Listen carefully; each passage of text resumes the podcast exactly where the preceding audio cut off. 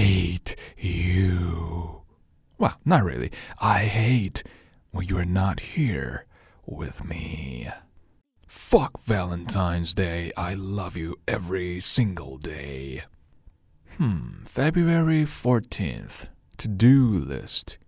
You. I'm so glad you're as weird as me. Poop.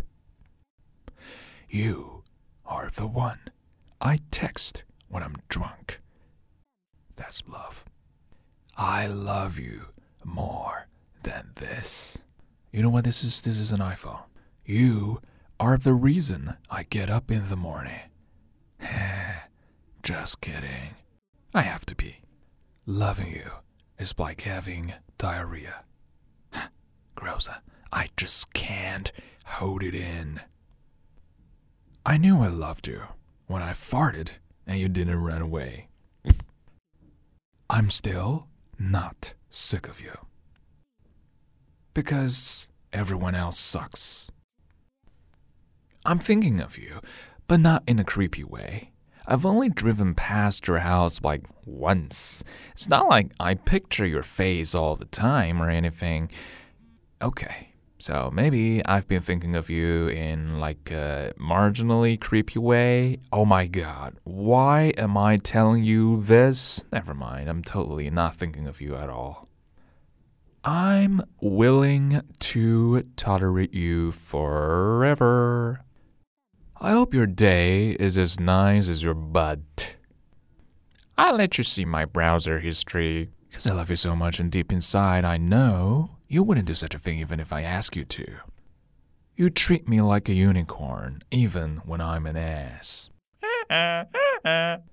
you. You autocomplete me. YouTube. You're not a robot. You're my sunshine lyrics. Are you a dementor? Cause you take my breath away. You're the best thing in my life.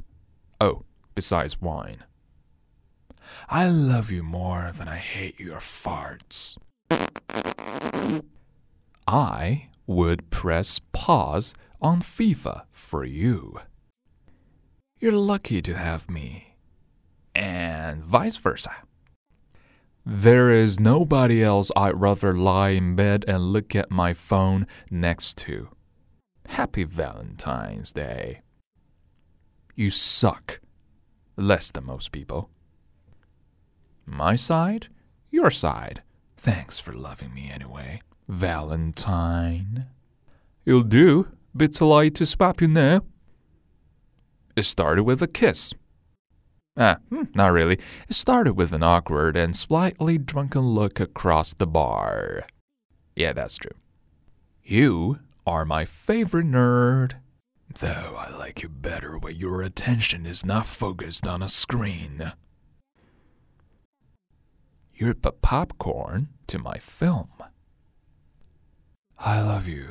You annoy me more than I ever thought possible, but I want to spend every irritating minute with you.